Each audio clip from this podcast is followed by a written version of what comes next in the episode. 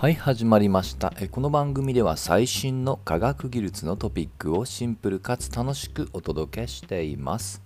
え今日のテーマはアインシュタインによって救われた天才科学者ボースと題してお届けをしたいと思います。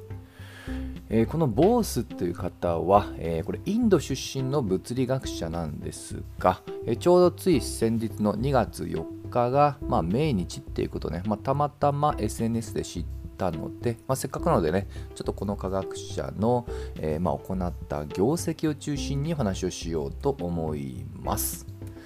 まあ、どうでしょうね、ボースと聞いてパッとね思い浮かべる方は多くないのかもしれません。で何よりもこの方の業績で思いつく、まあ、一番有名と言ってもいいのがボース・アインシュタイン凝縮。ちょっと長いのでね、今日は BEC、ベックと読みます。まあ、これは一つの物理現象なんですね。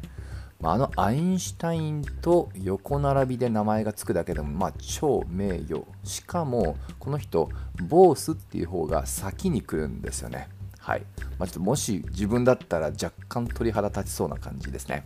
でアインシュタインの名前がついた、まあ、物理用語っていうのはいくつかありましてで昨年ねあの話題になった量子もつれ。まあ、このね歴史で必ず取り上げられるのが、えー、アインシュタインも一番初めに並び、えー、一番初めですね。一番初めに並ぶ EPR パラドックス。これも E はアインシュタインの E です。はい、他に2人の若手の科学者と一緒に、まあ、あの論文を書いたってことで EPR パラドックスと。はい。ま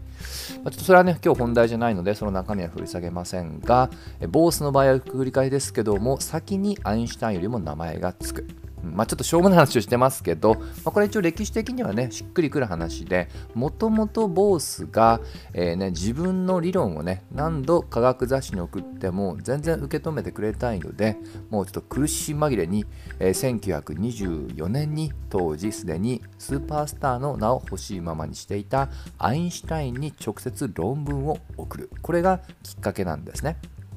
うんでもうあの本当え大体もう一般相対性理論もね1916年に発表し1921年には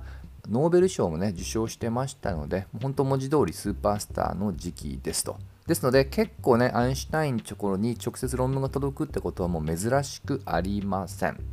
でその中アインシュタインはボースが書いた英語のまああの論文っていうのをね高く評価をしでそれをなんとドイツ語に翻訳してなんとかそのか、えー、科学的なね専門雑誌に掲載させてくることに、まあ、尽力をするわけですね。うんあのこの時まだボースは無名の若手科学者でした。はい、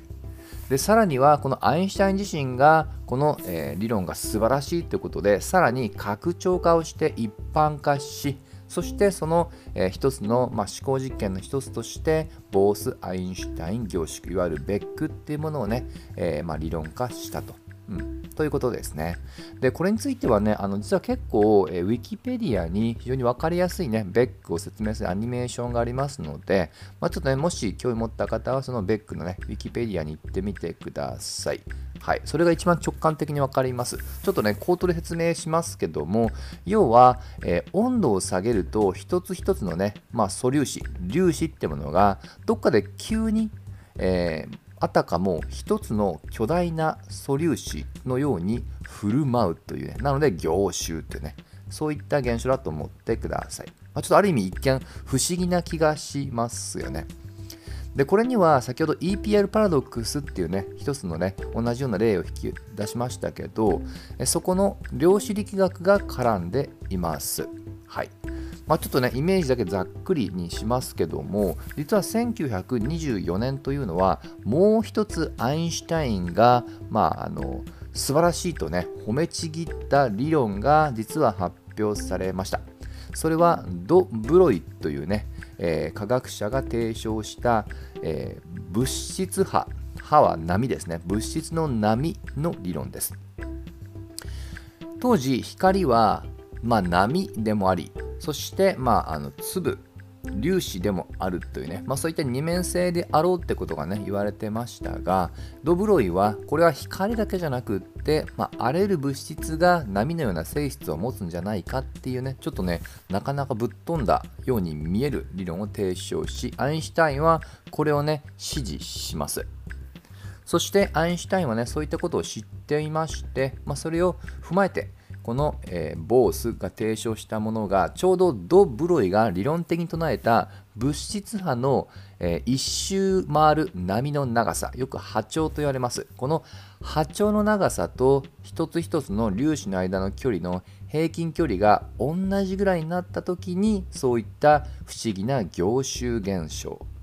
つまり一つに集まるような振る舞いを見せる。そしてあたかも一つの波のように振る舞うってことをえー、まあ予言といいますかね提唱したということですと。はいで実はですねこれあの我々の身近なね、えー、物理現象にも結構近いような振る舞いです。それはレーザーですね。レーザーも物理学的に言うと一つ一つの光のね、えー、色だけじゃなくって同じような波ですよね。えここが山ここは谷といったものが全く同じような挙動っていうのを示すことによってビシッとねレーザー光線に立てられるように綺麗に、えー、一つの動きをする。なので光線みたいな動きをすると。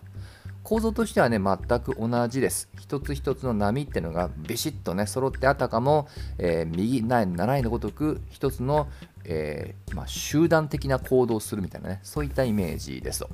でそうなってくると、えー、同じような動きをするってことで期待されているのが、えー、これは物性物理っていうね、え物理あの物質の性質を測る物理学の中で注目されているのが超流動はい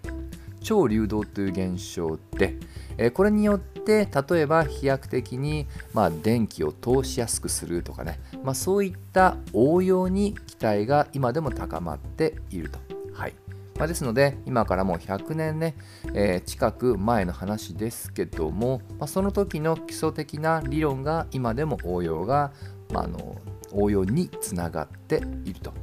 でそのきっかけは繰り返ですけどボースがねちょっとへこたれたところをダメ元でアインシュタインに送った論文。まさに天才を知る者は天才っていうね一つの分かりやすい例だと思います、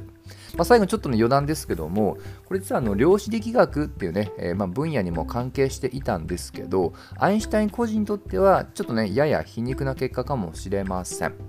まあ、というのもこのベックっていう現象っていうのは、えー、実はこれアインシュタインが亡くなった後に、えー、目で見れる、まあ、要はこの実験っていうのもね実は後世大体1990年代に実は実現しました。これ言いようによっては量子効果というつまりミクロの現象をマクロで見ることができこのミクロ現象をある意味間接的にまあ証明したっていうことも言えるんですね。この量子力学をマクロで見てそして証明することも意味すると。でこの実は量子力学というのはアインシュタインが生涯完全にその理論を受け入れるっていうことがねなかなかできなかったっていうことでも知られておると。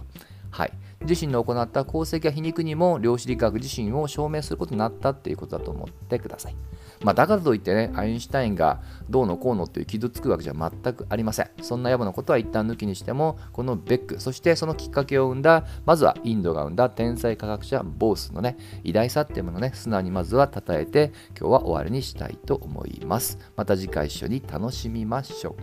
う。